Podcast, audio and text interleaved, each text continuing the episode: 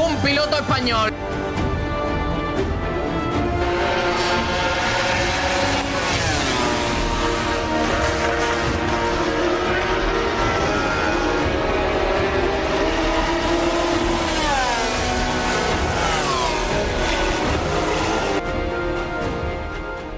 Hola, hola, ¿qué tal? Saludos, buenas tardes, bienvenidos a Bandera Cuadros, bienvenidos a nuestro duodécimo programa y bienvenidos como cada martes a la información más completa del motor en directo desde la sintonía de Por Radio, desde el 89.1 de FM y el 96.6 de FM en la provincia de Málaga a través de sportdirectradio.es para todo el mundo y a través de las aplicaciones eh, móviles para escuchar eh, la radio, para escuchar la sintonía de Sport Radio como TuneIn, Radio Garden y el resto de las plataformas digitales. También a los que nos oís, a los que nos escucháis en diferido en el momento en el que vosotros tengáis más tiempo a través de iVoox y Spotify. Bienvenidos al duodécimo programa, nueva semana en la que ya sí que regresa el motor, porque esta semana no ha habido nada de MotoGP ni de Fórmula 1, no ha habido Gran Premio, ha habido semana de descanso y ahora ya sí que sí regresa el motor porque este fin de semana tenemos eh, por partida doble, este fin de semana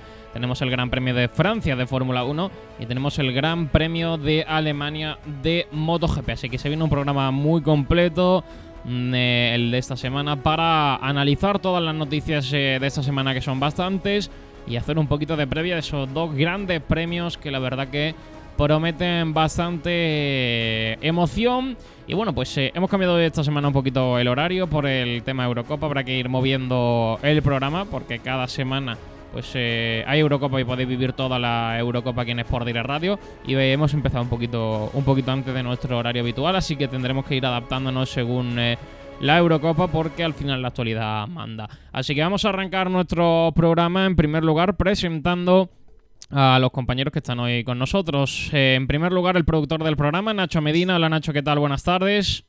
Hola, muy buenas tardes a todos. Eh, otra vez encantado de estar aquí en este undécimo programa de Bandera Cuadros y con muchitas muchas cosas que contar hoy a todos nuestros oyentes. Eh, para empezar ahí a hacer esa previa del Gran Premio de Francia, meternos con las motos y varias noticias muy importantes que tenemos que contaros. Pues sí, al final los programas vienen siempre súper completos porque la información del motor nunca, nunca para, nunca da descanso y tenemos hoy otro programa bastante amplio por, por delante. También está por aquí con nosotros Nacho Aramburu, el gran Nacho Aramburu, para contar por aquí noticias, para hablar un poquito y charlar con nosotros antes de ese Gran Premio de Francia. Hola Aramburu, ¿qué tal? ¿Cómo estamos, Sergio, Nacho? Menuda, menudo probablemente se nos viene con encima con el con el carrera que tenemos este fin de semana. Tienes ganas, Sergio, mucha Eurocopa, mucha España, tal. hay, que, ganas de carrera, hay, que, cambiar un poco, hombre. después, de, después de lo que vivimos en Azerbaiyán, ¿cómo no vamos a tener ganas? Oh, ¡Ay, por favor! Cállate, cállate. Ay. Cállate que casi te quedo sin voz, crack. Ay, madre mía buen, circuito Baku, ¿eh? Nos gustó. Yo, creo que fue de los pocos que nos ha gustado a todos. Es que yo lo dije, yo dije, esperaros que este va a ser uno de los mejores circuitos del año. Eh, yo, yo, lo dije, has visto como el que, el que sabe, sabe, Ay, como el que, claro, el que sabe, sabe, claro. Ay. Hombre, por supuesto. Sergio.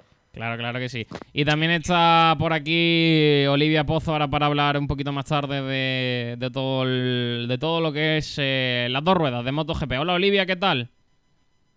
Buenas, encantada de estar con vosotros un día más.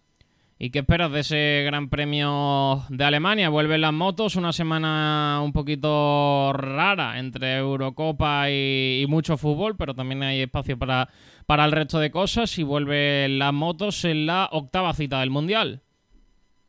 Bueno, yo creo que mm, de esta carrera todos tenemos mucha ansia de ver cómo va a llegar sobre todo más Márquez, ya que eh, las ediciones pasadas lideró todas las carreras y a ver si esta su lesión se lo permite. Pues vamos a ver, porque Marc Márquez registra, tiene todos los registros de este circuito, luego, luego lo comentamos. Y vamos a empezar con el programa, chicos, porque hay que empezar por el principio. Vamos con las noticias de la semana, esa agrupación de todo lo que ha ocurrido durante la semana, que va a ser la gran parte del programa de esta semana, ya que no tenemos análisis de, de ninguna de, de las carreras. Así que siempre con, la, con el patrocinio, con la ayuda de nuestros amigos de Hyundai, con ese nuevo Hyundai Bayón. Qué pedazo de coche, niño. Ven a Automóviles Nieto y conoce el nuevo Hyundai Bayón. Estilo, seguridad, conectividad, espacio, un crossover compacto por fuera y grande por dentro. Nuevo Hyundai Bayón. Por solo 120 euros al mes y una garantía de 5 años de kilometraje ilimitado. Nuevo Hyundai Bayón. Nuevas perspectivas, nuevas sensaciones. En Málaga, Marbella y Fuengirola. Automóviles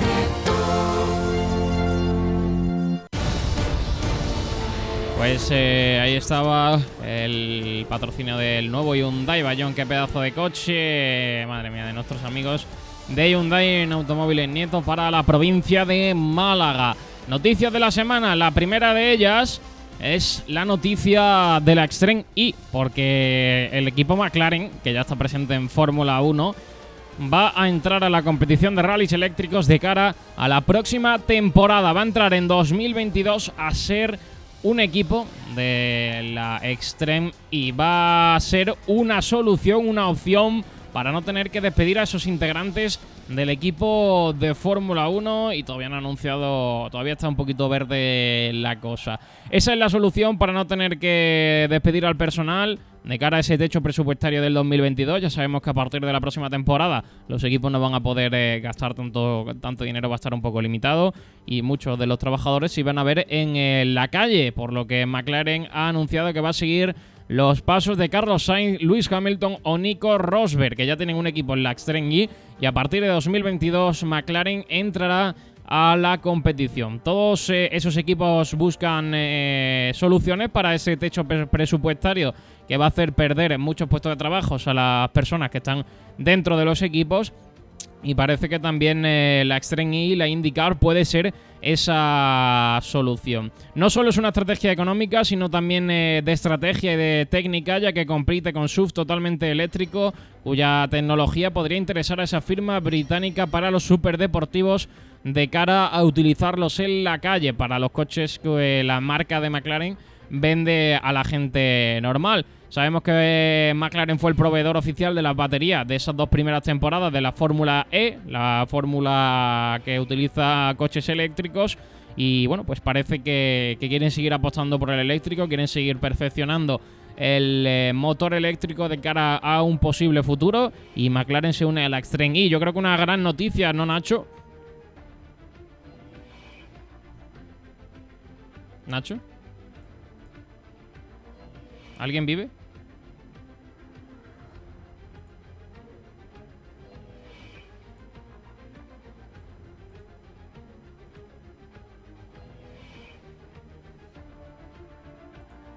Pues parece que hemos perdido a los compañeros. No sé si, si seguís por ahí, chicos. No sé si ahora me escucháis porque os preguntaba que qué os parece la noticia de que McLaren se introduzca en esta, en esta Extreme E.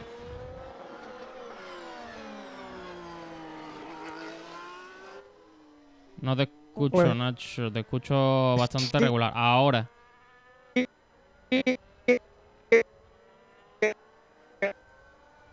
No, no podemos, no te escucho, Nacho. Es una gran noticia para salvar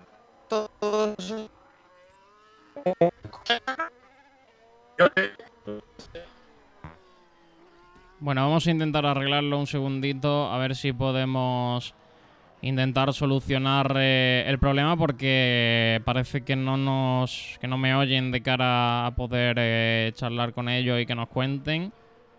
Así que un segundito que vamos a intentar eh, vamos a intentar solucionarlo lo, lo antes posible para poder conocer la opinión sobre esa primera noticia. A ver si podemos arreglarlo. Un segundito y vamos a ello. Eh, ya está todo solucionado, ya parece que todo funciona, chicos. No sé si ahora me escucháis todo perfecto.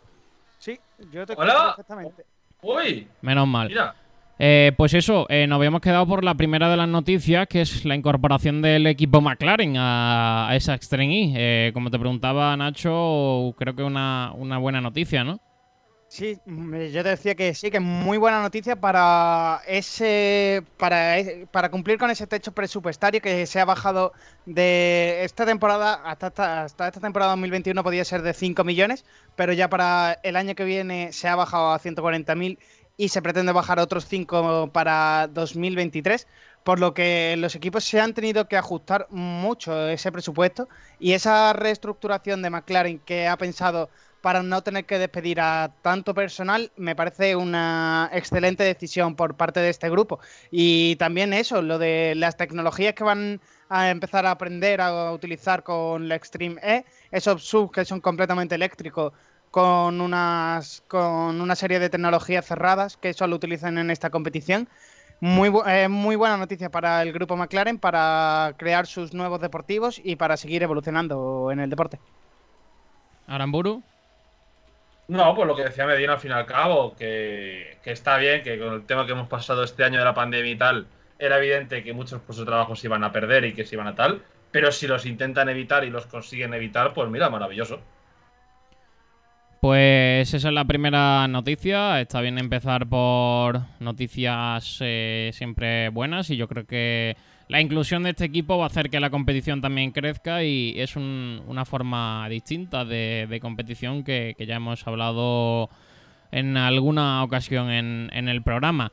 Noticias de Fórmula 1, Nacho, eh, Nacho Medina, Alpine se preocupa por ese ritmo de carrera para Francia tras el buen resultado cosechado en el eh, Gran Premio de Bakú tras ese sexto puesto de, Alonso y puede que tengan problemas en esta carrera. ¿eh? Pues sí, eh, es lo que, lo que preocupa a todos los directivos de Alpine, sobre todo el, el directivo principal, el CEO de la escudería, Mar- Marcin Budkowski, es lo que más le preocupa, esa correlación de llevar los datos que se, que se obtienen en la pista hasta la fábrica y tratar para entender mejor el coche, cómo, cómo evoluciona el coche y cómo se trabaja en ese mismo monoplaza y sobre todo para esa zona trasera en donde están trayendo nuevas mejoras eh, para seguir evolucionando y es muy importante esos datos de que se obtienen en la pista llevarlos a la fábrica y analizarlos muy bien para, para saber cómo se comporta ese coche, cómo desgasta los neumáticos, si necesita más a la trasera, más a la delantera.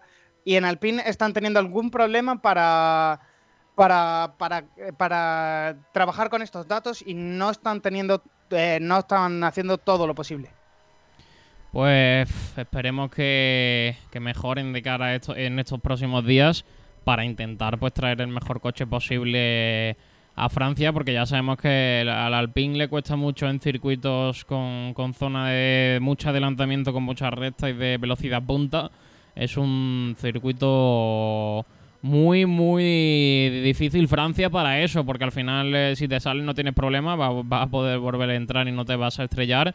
Entonces es, es un circuito bastante rápido en el que no hay demasiadas curvas cerradas ni, ni, ni mucha preocupación por, por salirte. Entonces es posible que, que Alpine eh, no vaya a tener un, un buen fin de semana. ¿Cómo lo ves tú, Aramburu? Bueno, eh, fin de semana en el que Alpine tiene que empezar a mejorar. eh, es, evidente, es evidente que Alonso parece que está empezando a recuperarse con el coche, eh, pero, pero Araki Ocon empezó bastante, bastante mejor que él. Si no recuerdo mal, Alonso quedó en Bakú. ¿Cuánto quedó, chicos? Alonso sexto. Sexto, sexta posición para un Alpine está bastante bien. Y, y ahora es cuestión de ver si, si el coche aguanta para lo que queda de temporada o si en Francia ya empieza a dar el bajón de nuevo. Bueno, Hombre, es que eh, para Francia no se espera que ese Alpine vaya muy bien, ¿eh? Ese Alpine para Francia se espera que no pase de Q2, Sí, pe- pero, pero Nacho, ¿y si pasa eh, Ocon y no pasa Alonso?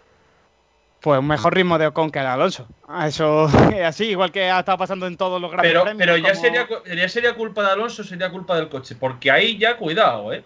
Eh, Bueno, Alonso- a ver, siempre que tu compañero, compañero. quede delante tuya, es culpa tuya, porque el compañero tiene el mismo coche. Ya. Y vais a hacer, supuestamente tenéis que hacer el mismo tiempo o incluso en- en- en- y intentar mejoraros uno a otro. Si el otro piloto queda delante tuya con ese mismo coche, sin los equipos saben los que son los que saben si llevan el mismo coche o si le han cambiado un poquitín el ala, porque también muchos equipos juegan con eso, cambiarle un poquitín el ala, a ver cómo le funciona a este piloto, otro poquito a este y a ver cómo le funciona. Pero eso es así. Si tú quedas por detrás en clasificación de tu compañero, lo has hecho peor que tu compañero. Y tenéis el- los dos el mismo coche. Bueno, pero Alonso ganó en la última batalla. Al final, esto es cada carrera es un mundo. Sí, cada carrera es un mundo completamente diferente. ¿Creéis que Ocon, si, digamos, termina la temporada mejor que Alonso, ya sea unos puestos por encima o por ahí más o menos, ¿creéis que el año que viene, si siguiesen con y Alonso en Alpine, serían capaces de poner al, al primero a Ocon? Serían capaces, pero es que Alonso, eh, lo bueno que tiene y el porqué de yo creo que está en Alpine este año es porque eh, Alonso está dicho por toda la parrilla que es uno de los que mejor prueban esos coches y el que mejor ofrece luego datos para que las escuderías cambien esos coches. Entonces, eh, si Fernando a lo mejor está en ese equipo para un rol más de piloto de desarrollo, de probar mucho el coche y desarrollar lo máximo posible, para que el año que viene, que es cuando se espera la gran mejora de Alpine, esté eh, ahí arriba y puedan tener un coche muy competitivo. Es que al final, ya lo ha dicho, es eh, esta temporada para todos es de transición y, se están. Y conforme vayas llegando la, última parte de la temporada, en meses ya como octubre o noviembre, se va a notar ya que los equipos están con la mente en otro sitio, están con la mente pensando en, eh, en el próximo año que va a ser lo, lo realmente importante. Y sobre todo vamos a ver que a partir de, yo creo que después de verano, a partir de las cuatro o cinco próximas carreras después del parón de verano, los equipos van a dejar de, de desarrollar los coches, van a dejar de... Sí, pero, de pero por traer ejemplo, eh, Sergio, yo eso en verdad no lo entiendo del todo, porque hay, por ejemplo, escuderías como Ferrari que, está en un punto intermedio de poder avanzar, pero no tener coche para ello. Y, está muy bien que la gente, sea, evidentemente, los equipos se quieren centrar el año que viene. Pero, por digo, por ejemplo, con gente como Ferrari, no sé yo hasta qué punto es buena idea centrarse ya el año que viene y tirar esa temporada. Teniendo a gente como Leclerc y, Alonso, y Sainz en el equipo. Pues sí, eh, la siguiente noticia, eh, cuidado porque vienen curvas, señores, agárrense al, asiento, porque la siguiente noticia va sobre botas. Que sobre, sobre que, bueno, al final se está hablando mucho de, de botas sí, botas no, de si va a seguir en Mercedes o no. Todo parece indicar y según apuntan muchos medios, parece que no va a seguir. Y él quiere tener cerrado su futuro antes de las vacaciones de agosto. Quiere tener claro cuál es su futuro en la Fórmula 1, Nacho Medina. Y parece, en principio, que, que no va a seguir y a ver en qué, en qué escudería encuentra hueco porque va a estar muy complicado este año. Pues sí, Valtteri Bottas aún no ha empezado a negociar con Mercedes de cara a la temporada 2002, eh, 2022 de Fórmula 1, aunque cree que antes del descanso del mes de agosto podría sentarse con Toto Wolff para discutir su futuro. Bottas recordamos que llegó al equipo a la escudería de la Flecha Plateada en 2017 y su debut ha trabajado con mu- muchos contratos de un año de duración y de ahí que siempre ha habido una cierta incertidumbre de la continuidad de este piloto. El piloto finlandés cumple 32 años este verano, pero él afirma que tiene muchas ganas de seguir dentro de la Fórmula 1 y sobre todo de seguir en esta escudería Mercedes. Eh, Mercedes, lo que le ocurre, eh, quiere, quiere renovar esa dupla de pilotos porque ve que este, este, este grupo ya ha llegado a su fin. Bottas ya no tiene mucho más que ofrecerle al equipo, eh, mientras que Hamilton sigue siendo, va a seguir siendo la estrella del equipo. Entonces, ¿qué puede ocurrir? Pues que eh, lo más probable es que George Russell le sustituya para el año que viene ese asiento de Mercedes de Valtteri Bottas. Y si Bottas eh, quiere seguir en la Fórmula 1, eh, Williams seguro que está encantado de ofrecerle un asiento si el piloto Roy, Roy, Roy Nissany finalmente no compra ese asiento que va a quedar libre. Yo he leído. Madre si mía, no fue- qué si no fumada es ayer, esa. Qué fumada eh, es botas en William, de verdad. ¿Qui- ¿Quién, Pero- quién ha sacado eso, por favor? Pero escúchame, Sergio, la otra opción es Red Bull. Y en Red Bull han dicho. Le han, cer- que le han cerrado la puerta. le han cerrado literalmente la puerta. Aquí no hay sitio. Pero, en Dale un Re- portazo, pero es que vaya. Bottas tampoco encaja en Red Bull, teniendo a Checo Pérez que probablemente si siguen el rendimiento y la progresión que está, que está teniendo, eh, está decidido que van a que van a ser los dos pilotos de este año y en el resto de ¿No os hubiera escudería un cambio va a estar con difícil, ¿eh? Hamilton? En Ja- con Hamilton, ¿nos hubiera gustado ver al mexicano ahí peleando con un Mercedes? Hubiese estado, hubiese sido muy buena dupla también de pilotos, pero yo no pienso que sea el piloto que Mercedes necesita, un Choco No, Pérez. Mercedes Checo Pérez lo veo más para necesita- Red Bull. Mercedes necesita ese piloto que ayude a Hamilton y que siempre esté ahí sumando buenos puntos para, para el equipo. Bueno, no necesita más, no necesita, no Mercedes- necesita cositas. Mercedes está pensando en Russell porque lo ve como el, Es que más el, futuro, sustituto de como- Hamilton que el claro. sustituto de Bottas. Es como un canterano en el, en el fútbol, Claro. Aramburu. Sí, Eh, sí, ahora claro. lo- Sí, ahora en los últimos años de Hamilton lo pone junto al maestro para que aprenda y para que vaya cogiendo eh, las riendas. Y luego ya cuando Hamilton se vaya, será el que se quede como número uno Porque- del, del equipo. Porque damos por hecho de que Hamilton va a seguir dos o tres años más. Sí, yo creo a, que a Hamilton, todavía le queda. Hamilton No mucho más, años. pero le queda. De hecho, este ayer saltaba la noticia de que Hamilton decía que no quería seguir compitiendo más allá de los 40, que no se veía con- compitiendo más allá de Ah. los 40. Si lo ha dicho él, entonces sí me cuadra que esté unos años más. Pues me, me cuesta ver mucho a Bottas en Mercedes el año que viene. Yo creo que, que no va a seguir. Y uf, vamos a ver en Williams, porque yo si fuese Bottas para irme a Williams no me voy a ningún lado. ¿eh? Ya, eso es verdad. Empezó, eh, eh, son sus comienzos. Bottas empezó en el equipo Sauber eh, y. A ver, es un volver atrás. Mira Kimi, Kimi ha- se ha ido otra vez Mm. de. Se ha ido de. Se fue el año pasado de Sí, es- Ferrari a. es, es seguir su, los caminos Ese- de Raikkonen. es seguir en la Fórmula 1, f- empezar a formar a pilotos más jóvenes, servir de Es un Rossi. ayuda a- al equipo. Claro. Claro. Es, es un Rossi al fin y al cabo. Está ahí, pues bueno, para Es, ayudar. es un piloto con mucha experiencia que no es bueno que se vaya de la parrilla porque están los pilotos que están llegando de Fórmula 2 estamos viendo que les falta experiencia y es un piloto que siempre está ahí es, bu- es bueno que haya pilotos siempre con mucha experiencia en la parrilla y Bottas es uno de esos pilotos que tiene mucha experiencia. Sí.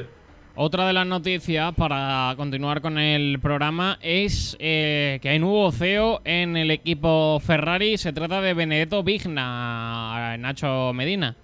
Pues sí, a partir del 1 de septiembre, Benedetto Vigna será el nuevo CEO de Ferrari. Fue un anuncio muy esperado tras la dimisión de Luis Cami- Caminieri a los, a los inicios de diciembre de 2020, cuando el cargo pasó eh, de manera interina a manos de John Elkann. Eh, ante esta noticia, eh, ante este- ante esta noticia importante para este fabricante de coche y para el equipo de Maranello, es bueno eh, tratar de conocer un poquito al nuevo directivo, que, eh, es Vigna, como ya hemos anunciado anteriormente. Eh, hay que decir que nunca se ha visto, este hombre nunca se ha visto involucrado en la dirección de ninguna de las empresas vinculadas al sector del automovilismo. Y indirectamente tampoco ha tocado este mundillo nunca. Eso sí, es originario de Pie- Pietracto- Pietrapertosa, Potencia, eh, que está en Italia y forma parte de una empresa fundada por el mismo que se llama STM Microelectronic, que forma parte de otro conglomerado de empresas mayores que del grupo ST y se dedican a realizar eh, sensores para se hacen sensores para grandes empresas y eh, micro microelementos mecánicos eh, que se utilizan en y aquí viene la parte vinculada al automovilismo se utiliza se han utilizado mucho esta tecnología en el sensor de movimiento tridimensional que se aplica en los airbags de los coches y los sensores de movimiento pues, y además eh, de formación es físico subnuclear graduado en la universidad, graduado con honores en la Universidad de Pisa. Así que ten- hay un nuevo CEO en Ferrari que ha trabajado poco con coches, pero entiende de automovilismo y que es tiene bastantes títulos para, para poder llevar esta empresa.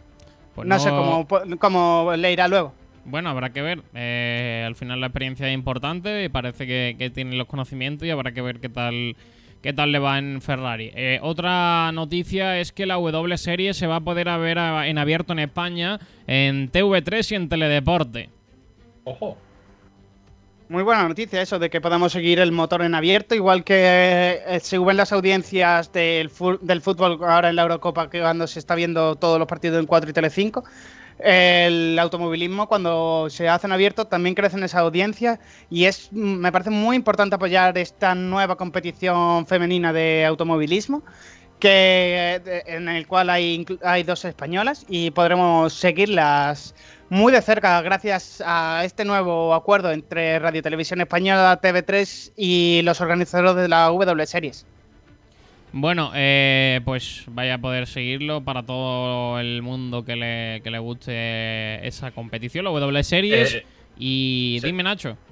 Te os voy a preguntar, eh, ¿estamos tan, tan, tan lejos de ver una Fórmula 1 de nuevo en, en la tele a las 2 de la tarde como hacíamos antiguamente? Muy lejos.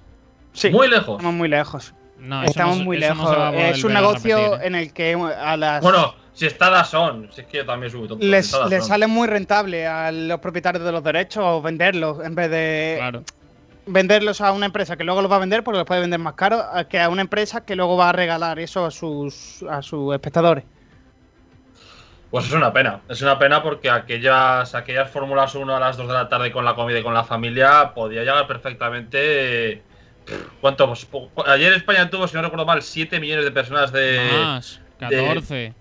14, el doble, es cierto, el doble. 14 millones de personas. No son Siete 14 de millones. media. Pero la Fórmula 1 tenía su millón y medio, dos millones, tres millones. Y cuando se fue de, de la sexta, si no recuerdo mal, primero fue Antena 3, luego fue Tele 5 y luego fue la sexta. Si no me acuerdo mal del, del orden, más o menos fue así. Y, y es una pena, es una pena que la Fórmula 1, pues bueno, sigan tirando de televisión española, que es bueno, el teledeporte que es la gran casa de los deportes, pero para mí personalmente los deportes que no se siguen tanto. Y, y es lo que digo, la Fórmula 1, a ver, ojalá llegue algún día de nuevo a la, a la pública. Complicado, yo creo que. Pues, do- de- es que en 2000 ¿Cuántos años ha firmado Dazón? Eh, Es que claro, es que es Dazón, sé que bueno, Dazón- Dazón realmente no ha firmado con, con la FOM porque lo que ha hecho Movistar es venderles, Bueno. bueno, compartir derechos con Dazón. ¿Cuántos a, años a tiene cambio de Movistar? otros ¿Hasta derechos. 2024? Sí, pero Movistar tiene hasta 2024, me parece, sí. Pues, 2024, es que Y es que recordamos que los números de espectadores en 2006, de esa época dorada de Oh. Fernando Alonso, 2005, 2006, 2007, eh, son de 4 millones a 4 millones y medio. 4 millones de personas siguiendo la Fórmula Sí. 1. Eso es una locura. Ahora mismo, ahora- completamente en abierto. Ah, es que es una locura. 4 millones de personas. Consigue 15 millones España, que consiga 4 una- un GP de, de- de Fórmula 1. Me parece de verdad que para que, que coger a la televisión española, los de la 1, el Antena 3 de 4, y decirles, a ver, ¿qué más queréis? Pues te 4 voy a millones de personas. otra cosa más, Aramburu. En 2015, que fue el único, el último año en el que además se compartió la Fórmula 1 entre Movistar y la Sexta, Es verdad que hubo muchas críticas a Eh, en 2015 eh, hubo una audiencia media durante todo el año de 2 millones de espectadores. Uf. Y en 2016, cuando ya se pasó solo a Movistar, menos de 500.000 personas. Claro. Si es que, que encima el paquete de. Que esto iba a meterse técnicamente y tal. Pero que os ha dicho que el paquete de, de Fórmula 1 es caro. O sea, no es Sí. precisamente uno. Son, son 15 euros al mes. son y- 15 euros al y- mes. a lo mejor Y mes- realmente, en- dentro de ese paquete solo tienen la Fórmula 1. Claro, que no es un paquete de Fórmula 1 MotoGP que tú digas, ostras, me gusta, me renta, me pongo las dos carreritas y, tal, pero eh, vamos a ver, es que es una Dazón, pena. Eh, Dazón es eh, un- una alternativa increíble. Nos puede comprar a nosotros Sergio tres veces si quiere. O sea, es, es- es así. O sea, tiene tanto poder Dazón. eh, Sí, bueno, que- pero al que- final, mira, ha mantenido el precio y cada vez mejora más su, su Lo, contenido. lo que sí, ¿no había algo de Amazon por ahí planeado, pensado Bueno, para alguna gatita? Rumores. La Fórmula 1 estaba planteando hacer algún directo con, con Netflix, pero yo eso lo veo un poco raro porque Netflix no es una plataforma de directos y no sé cómo pretenden meterlo, pero... Ah, por eso lo de Netflix en, todos los, en todas las carreras siempre está en un box y tal y cual. Sí, y bueno, eso es para hacer el Drive to Survive, que tienen más temporadas, tienen, ya tienen Bueno, acuerdo para dos temporadas hacen más, todo- para seguir grabando en, la, en el paddock de la Fórmula 1.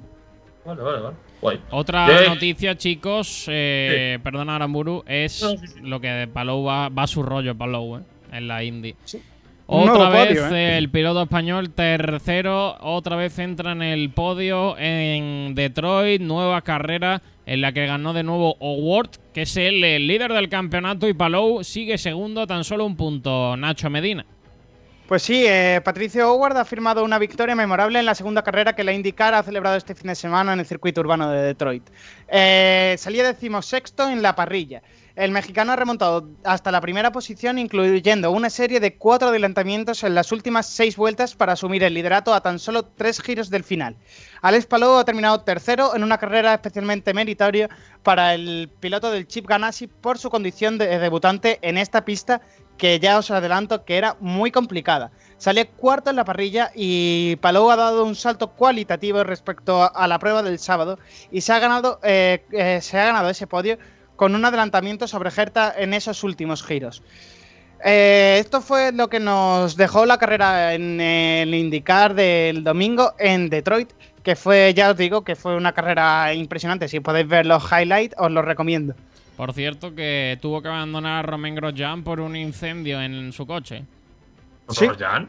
Sí, eh, Grosjean está corriendo esa esa indicar y tuvo una, eh, un- una pequeña un pequeño incendio en la parte de la rueda izquierda y tuvo que abandonar eh, la carrera. De hecho, abandonó y es, el, el vigésimo cuarto. Una clasificación en la que quedó primero O'Ward, segundo fue New Garden y tercero Palou. Luego por detrás Herta, Rajal, Power, Dixon, Pagené y luego el noveno y el décimo en las últimas, en las últimas zonas eh, de los 10 primeros.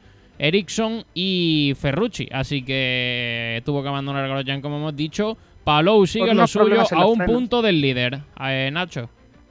Sí, que te decía que lo de Grosjean por unos problemas en los frenos que tuvo Sí. en, esa ulti- en esas últimas vueltas y salieron ardiendo porque superaron la temperatura que estaban establecidas. Oye, y, y yo llevamos ya muchos años, tal, eh, lo he preguntado muchas veces, pero ¿qué le pasa a los españoles con tanto con Fórmula 1, con MotoGP, como ahora con la Indy con Alex Palou? ¿Por, qué tenemos ahí tantísima cantera buena que apenas se nombra? Es una, es una cosa que nunca entiendo, sobre todo en MotoGP. En MotoGP es un sinsentido. O sea, ya eso me parece una locura, pero ¿de dónde se sacan tan buenos niveles?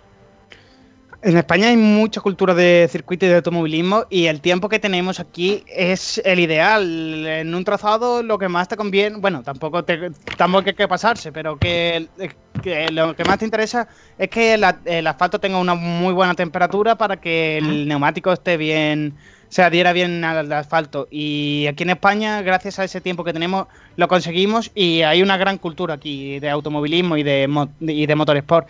Entonces, eh, por eso tenemos tan buena cantera en, esto, en este deporte. Y hablando de cantera, otro, en este caso femenina, otra crack del mundo del automovilismo. Eh, hablábamos de que están por ahí en, Fórmula 1 tenemos dos pilotos españoles, está Palou en la Indy y tenemos gran representación luego Carlos Sainz en, eh, en el mundo de los rallies. Eh, la verdad que, eh, por ejemplo, Laia Sanz en las motos en, en Dakar.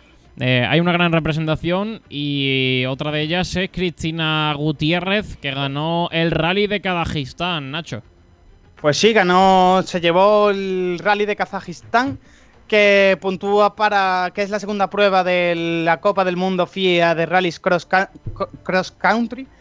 Y ganó junto a su compañero Fran- François Casalet, el francés. Y llegaba a esta segunda cita de la Copa del Mundo en lo más alto, gracias a su victoria en el Rally de Andalucía.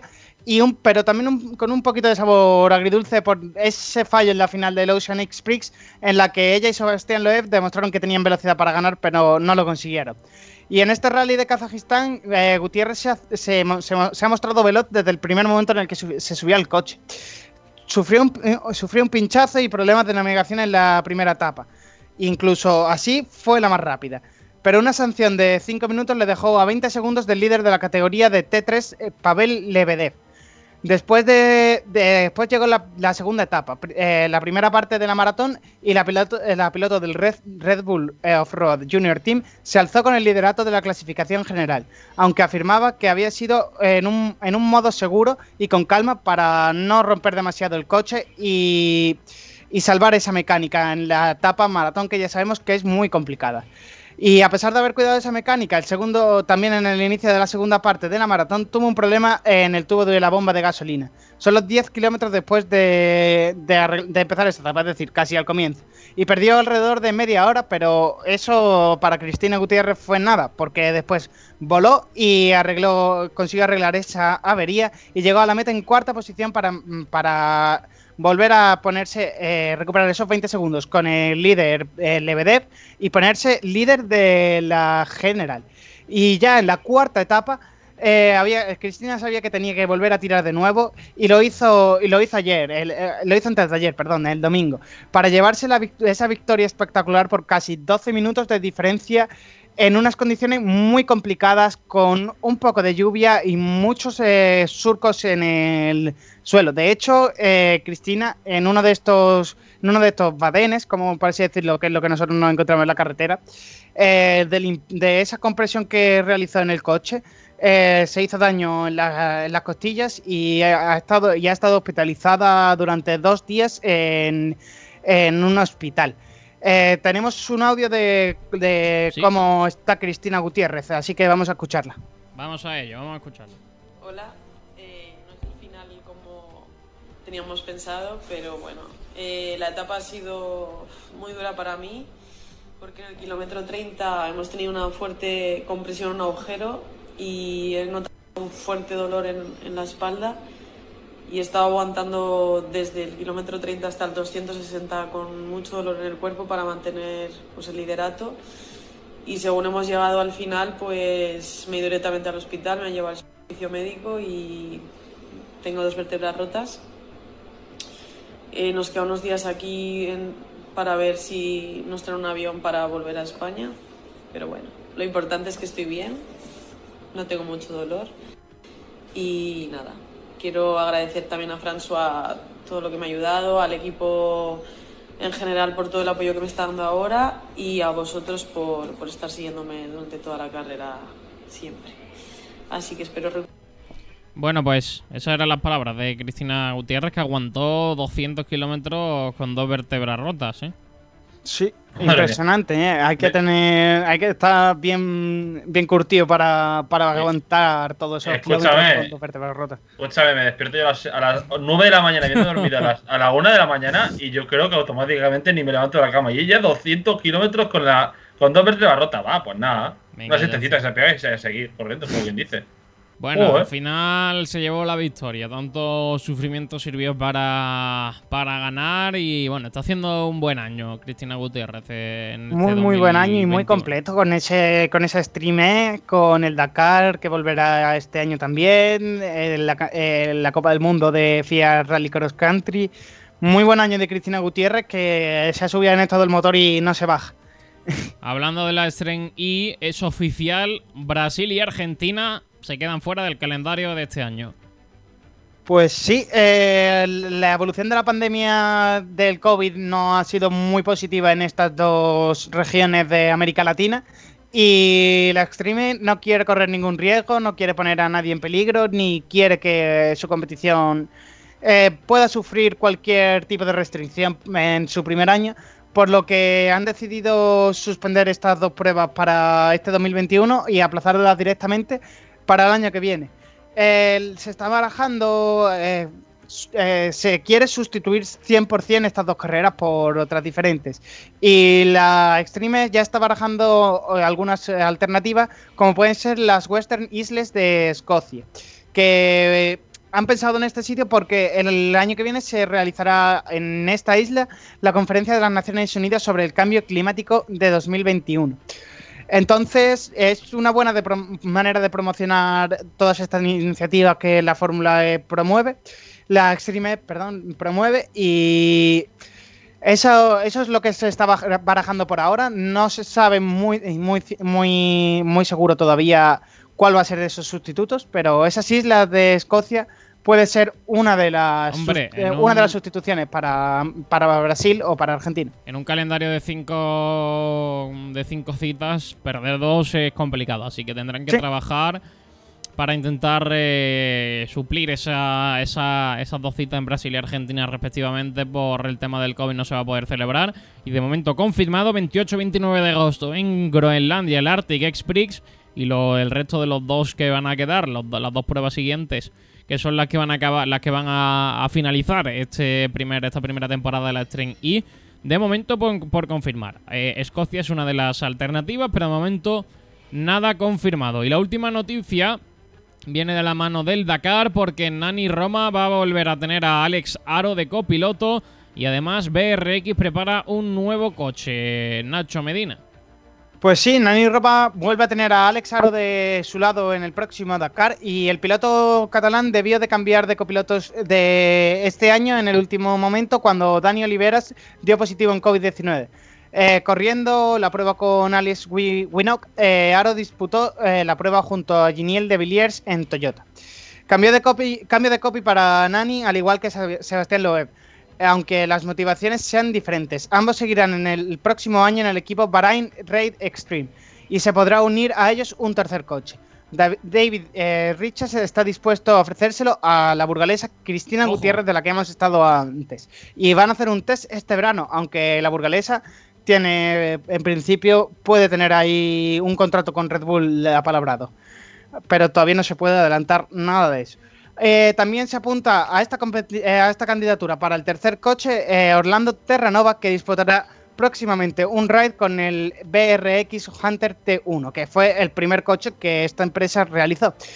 Eh, y, esto es todo. Nuevo coche para Nani Roma, que el año pasado este BRX no terminó de estar del todo al 100% porque es un equipo nuevo que se creó para este primer año del Dakar. Eh, no, no, consiguieron acabar, si no, si no recuerdo mal, no consiguieron acabar el Dakar. Y para este año parece que vuelven a traer un nuevo coche más competitivo que el del año pasado. Bueno, pues un Dakar que siempre es a principio de año, todavía quedan eh, mucho tiempo de cara a ese Dakar 2022 y también eh, pues está bien tener a otro español ahí. Y ya recordamos que Sainz eh, confirmó la semana pasada con Audi. Audi, exacto, va a correr el año que viene con Audi, va a ser un Dakar chulo como cada como cada año que viviremos que viviremos aquí porque haremos seguramente alguna programación especial para vivir el ese Dakar de 2022. Pues hasta aquí las eh, noticias de eh, Fórmula 1. Vamos a las noticias de MotoGP.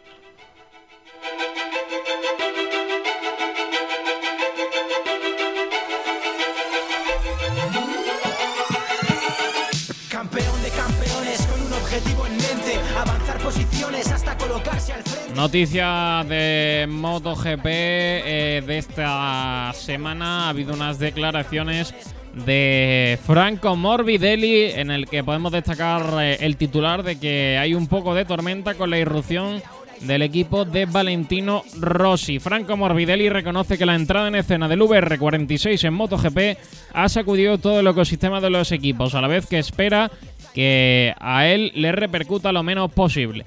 El papel del italiano es paradójico en sí, dado que su mentor y agente Valentino Rossi a la vez no ha tenido más remedio que asumir el rol de perjudicado por la llegada de Rossi al eh, Sepan Racing Team este curso y por la existencia de Yamaha, el suministrador de motos de la escudería Malaya. A pesar de haber terminado la temporada pasada como subcampeón del mundo, Morbidelli es el único de los cuatro corredores que compiten con una M1 que dispone de un modelo anterior. Todas las evoluciones que ha pedido el romano hasta la fecha no han tenido un no como, respuesta por parte del fabricante de Iwata, que ha centrado completamente su esfuerzo en el equipo oficial, sobre todo alrededor de Fabio Quartararo, su principal apuesta para recuperar un título que no celebra desde el año 2015 con Jorge Lorenzo. Tras las primeras siete citas del calendario, Morbidelli ocupa la décima plaza de la tabla general con tan solo 40 puntos, 24 menos de los que figuraban en su casillero a estas mismas alturas del año pasado, cuando era el quinto en la clasificación. No está siendo un mundial fácil, pero a pesar de eso opto por no darle, por no darle demasiadas vueltas a las cosas ni cuando van bien, ni tampoco cuando van mal. Esa misma estrategia es la que sigue cuando se le pregunta cómo afectará a él personalmente la entrada en escena de VR46, que estuvo a punto de virlarle las motos a SRT para 2022. Algo que finalmente no ocurrirá tras haber alcanzado un acuerdo con Ducati. Eh, textualmente dijo Morbidelli a motoresport.com hay un poco de tormenta en este momento por la llegada del equipo de Valentino y yo espero que me toque lo menos posible. Respondió, como hemos dicho, Morbidelli a la pregunta de cómo le iba a afectar esa llegada a MotoGP como rival de la compañía que le representa. Dice que intenta hacer su trabajo, que son asuntos muy complejos que, hacer eh, predicciones o entenderlo le quitaría mucha energía y que no quiere que, ocurra eso. Dice que intenta centrarse en, su trabajo, decir, eh, intento decir lo que quiero, pero luego los demás, los que están a mi alrededor, harán el suyo como ellos crean que deben hacerlo. Así que eso es lo que dijo Morbidelli, el, eh, uno de los pilotos que este año ocupa la décima posición en el Mundial de MotoGP sobre la entrada esa del equipo de Valentino. ¿Qué te parece a ti esto, Olivia?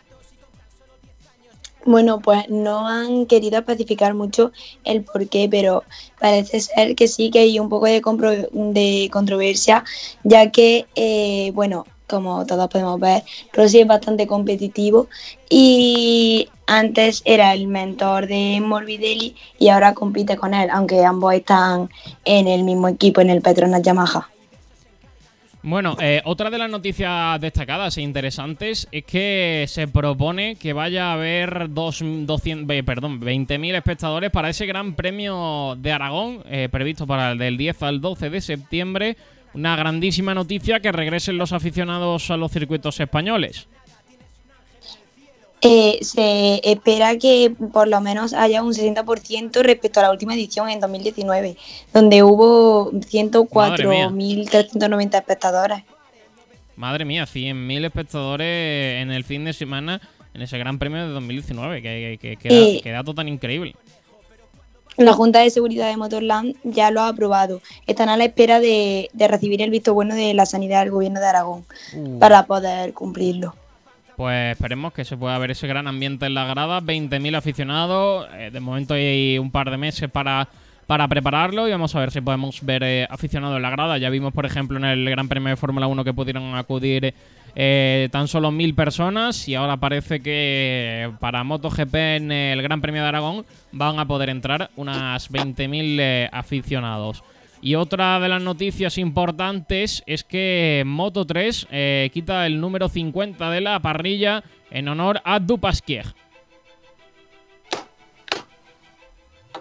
Yo creo que, que lo ha acertado, ¿no, Olivia? Eh, quitar ese número en honor al, al piloto de 19 años que recientemente perdió la vida.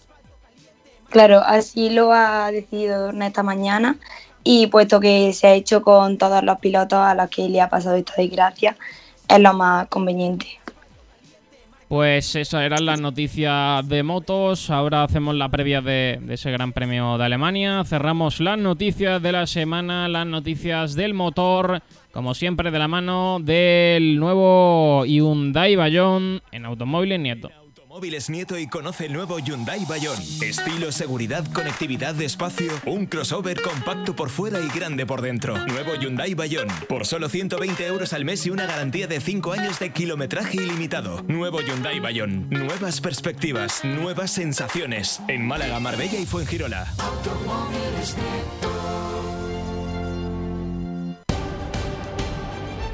Este fin de semana vuelve la Fórmula 1, vuelve el motor. Vamos con las dos previas del eh, fin de semana. Vamos con las dos previas porque vuelve el motor, vuelve la emoción, vuelve la actividad a los circuitos. Y va a ser un buen fin de semana porque tenemos MotoGP, tenemos Fórmula 1, además de todo el resto de, de deporte. Pero centrándonos en el motor, Gran Premio de Alemania de MotoGP, Gran Premio de Francia en eh, Fórmula 1. Todo en Europa. Arrancamos por la previa del Gran Premio de Francia de Fórmula 1, Nacho. Eh, actualízame un poquito de información del circuito, neumáticos que van a traer, la vuelta rápido, lo que pasó en el último Gran Premio y sobre todo lo más importante, los horarios y el tiempo.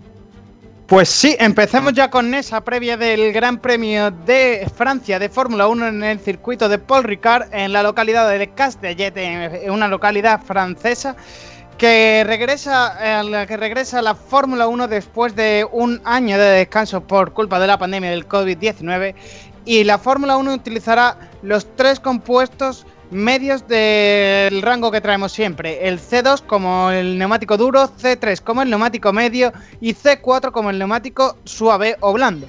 Y esta es la misma elección que se utilizó en 2019 cuando se corrió por última vez esta carrera. Estos neumáticos eh, se adaptan bien a la gran variedad que hay en esta pista. El nuevo asfalto que se ha colocado en casi todas las curvas, eh, en casi todas las curvas, asegura que la superficie sea bastante lisa para que se puedan, para que puedan trabajar muy bien. Y eh, esta declaración de neumáticos en Paul Ricard generalmente es baja, sin embargo, esa curva, esa curva 13 del circuito es particularmente exigente en términos de demandas continuas de energía en el neumático, al igual que la curva de Signes, después de la, de la gran recta de Mistral. Eh, eh, Pirelli califica este circuito, como siempre os digo, las notas que trae Pirelli para el circuito del 1 al 5, en tracción con un 3, en frenada con un 3, en fuerzas laterales con un 4 en estrés de los neumáticos con un 4, el grip del asfalto con un 3, eh, la abrasión del asfalto también con un 3 y esa carga eh, aerodinámica media alta con un 3 también. En, en, el tercer sector es en el que más se van a notar esas fuerzas laterales y de tracción y de frenado. El resto de la vuelta es todo mucho más equilibrado, pero esto, esta, este último sector es el que va a hacer trabajar mucho a los equipos de forma, en, esa, en esa forma física. Y esto es todo lo que nos ha presentado Pirelli para ese, para ese primer, para esa información de los neumáticos.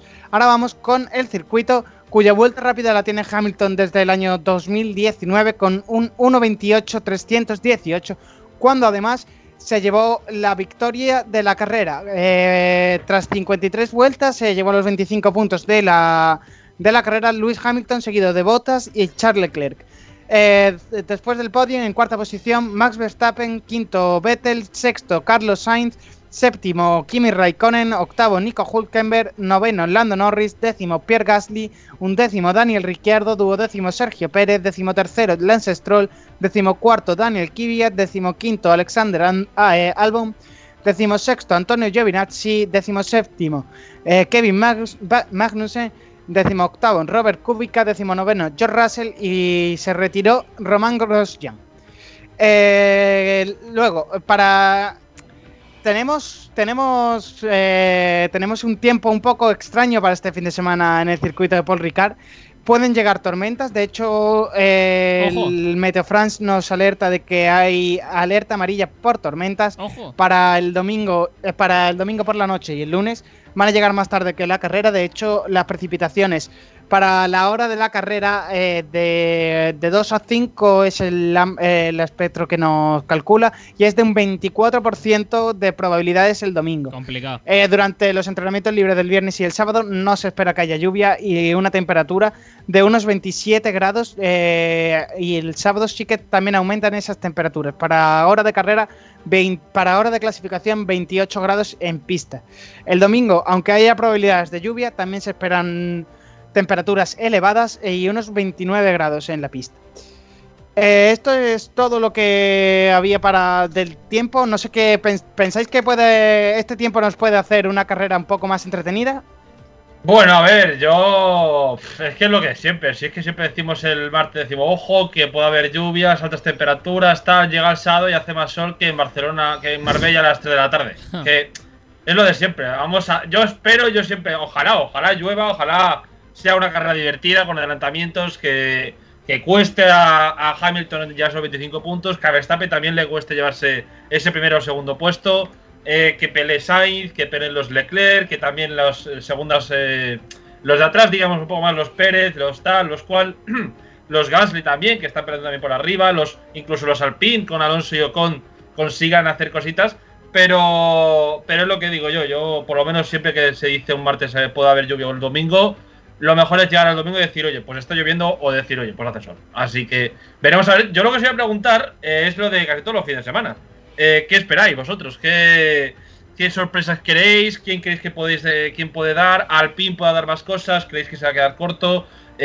¿Botas conseguirá una carrera limpia? ¿Conseguirá una carrera decente o volverá para atrás? ¿Cómo lo veis? Yo veo una carrera limpia, pocos accidentes, Mercedes arriba junto a Red Bull, probablemente un un pelín mejor Mercedes eh, para intentar eh, arrebatarle la primera posición, pero eso nunca se sabe. Los Ferrari estarán también por ahí, pero junto con los McLaren y, probablemente con los eh, Aston Martin mucho más cerca. Y yo creo que va a ser una carrera igualada, entretenida, no al nivel de, la última, pero sí una carrera de probablemente un 7 de, de nota.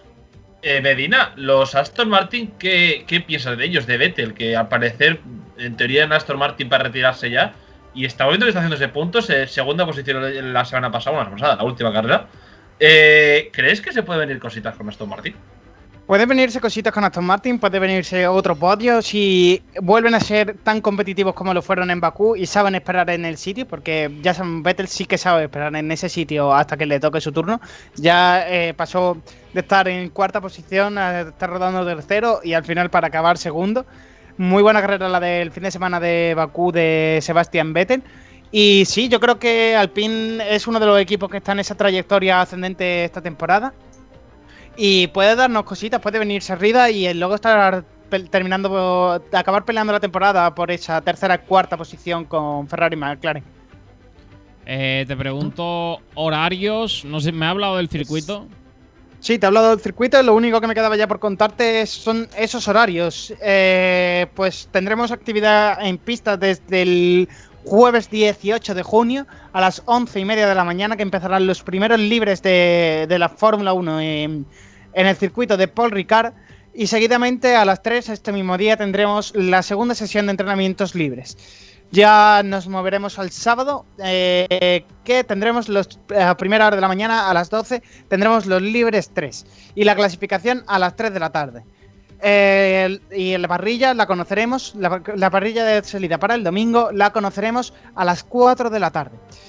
Y ya, el domingo, eh, la carrera, tras 50, antes de a las 3 empieza, tendremos 53 vueltas a un circuito de 5.842 metros, eh, con 15 curvas y en el que se han disputado 59 grandes premios en el circuito de Paul Ricard, en Francia. Pues eso son eh, toda la previa del Gran Premio de Francia de este fin de semana, chicos. Nos vemos sábado y domingo aquí en Sport Direct Radio para vivir la clasificación en la carrera. Pues sí, nos, escucharemos este fin de semana para vivir todo el, todo el motor aquí. Hasta luego, Arambur, un abrazo, cuídate mucho. Nos vemos ahora, chao, un abrazo a todos. Y vamos a MotoGP, la previa del Gran Premio de Alemania.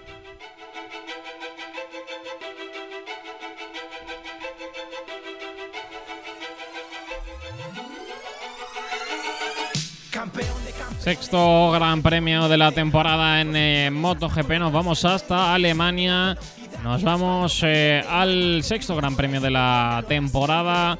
Al gran premio en el circuito de Sachering. Así que, Olivia, cuéntame un poquito cómo va a ser ese gran premio. Bueno, este es un circuito donde eh, Man Márquez ha ganado todas las carreras que ha disputado desde su debut en 2013 por lo que tiene siete victorias y siete polas. Y el año pasado el podium quedó con Márquez primero, eh, Maverick Piñales segundo y Carl Kraslow eh, tercero. Bueno, el año pasado no, en 2019, ya que el año pasado no, no hubo carrera. Pues grande registro para Mar Márquez. Esperemos que pueda que pueda bueno volver a, a, tener un gran resultado y volver a resurgir tras todos los problemas que, que está teniendo este año tras el regreso a la lesión. También tiene el récord de la vuelta del circuito, 1.22 en el año 2018, es el que más poles tiene, el que más victorias tiene, es el que ganó en el eh, Gran Premio de 2019. En Moto 2 en el año 2019 su hermano fue el que venció, Allen que fue primero, segundo fue Brad Binder y tercero fue Schotter. Y en Moto 3 en el año 2019 Dalla Porta fue el que venció, segundo fue Marco Ramírez y tercero fue el español Aaron Canet. ¿Qué me puede decir sobre este circuito, sobre las características de Sachering? Pues este es un circuito que eh, cuenta con 13 curvas, 10 a la izquierda y 3 a la derecha.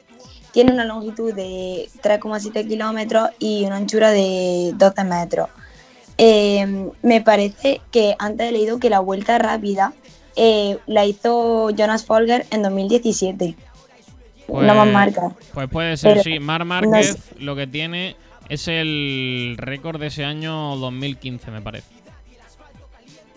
Puede ser. Tiene, tiene la velocidad, el récord de velocidad, punta. Vale, Jonas Folger, eh, la vuelta rápida. Eh, bueno, pues 30 vueltas en MotoGP, 110 kilómetros de distancia total de carrera, 22 vueltas, 22, eh, 3 cuartos de la vuelta si hubiese una bandera roja. Si hay bandera roja, se disputarían hasta las 22, se podría cerrar la carrera. 30 vueltas en MotoGP, en Moto 2 habrá 28 vueltas, en Moto 3 habrá 27, mientras que en Moto E, la competición de motos eléctricas, tan solo habrá 8 vueltas al eh, circuito. ¿Qué previsión de tiempo hay para el fin de semana en Alemania? Pues para el viernes sí queda lluvia débil, pero el sábado y el domingo cielo nublado, pero las temperaturas por encima de los 20 grados. ¿Y probabilidad de lluvia hay?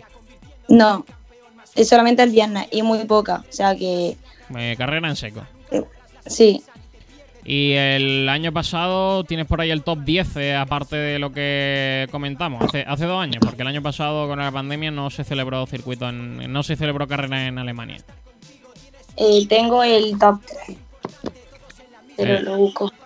Que lo hemos dicho, el top 3 fue para Mar Márquez, primero 25 puntos, hizo un tiempo de 41 minutos y 8 segundos. Segundo fue Maverick Viñales con el equipo mm, eh, Yamaha, que sumó esos 20 puntos.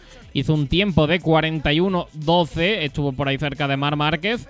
Y tercero fue Crutchlow, que hizo 16 puntos con un tiempo de 41 minutos y 16 segundos. ¿Tienes ya por ahí eso, ese top Oh. 10? Sí, el cuarto fue Danilo Petrucci. Ojo. Quinto, Vicioso. Sexto, mm, Jack Miller. Séptimo, Joan Mir. Octavo, Valentino Rossi. Noveno, Morbidelli. Y el décimo fue eh, Brad. Pues esos fueron eh, los resultados de 2019 en el Gran Premio de Alemania. ¿Qué esperas? eh? ¿Quién crees que va a ganar eh, este año? A ver, yo creo que todos estamos esperando que Marc Márquez pueda volver a repetir una victoria más. Pero sí es verdad que llevamos viendo que tanto Viñales en 2019 como Cuartararo este año están muy fuertes y que las Ducati también van a intentar luchar para entrar en el podium. Bueno, pues eh, me faltan, nos faltan los horarios eh, Los para, apuntar en la agenda, a ver que, que, que- cuándo hay que ver eh, MotoGP. El viernes 18 empezamos con la FP1 de Moto 3 a las 9. Eh, tras esto, a las 9.55 la de MotoGP y a las, 9 y a las 10.55 la de Moto 2. La FP2 de Moto 3 es a las 1 y cuarto, la de MotoGP a las 2 y 10 y la de Moto 2 a las 3 y 10. Luego el sábado a las 9 empezamos con la FP3 de Moto 3, a las 9.55 la de MotoGP y a las 10.55 la de Moto 2. A las 12 y media empieza la Q1 de Moto 3 y a las 1 la Q2. A las 1 y media eh, el FP4 de MotoGP, eh, a las 2 y 10 la Q1 de MotoGP y a las 2 y 35 la Q2. Y a las 3 y 10 la Q1 de Moto 2 y a las 3 y media la Q2. Y por último, el domingo, eh, la carrera de Moto 3 a las 11, la carrera de Moto 2 a las 12 y 20 y la de MotoGP a las 2. Pues carrera a las dos, típico horario de cada fin de semana. Así que Gran Premio de Alemania de MotoGP, el sexto de la temporada, el próximo fin de semana también, junto a la Fórmula 1. Gracias, Olivia, hasta luego. Muchas gracias.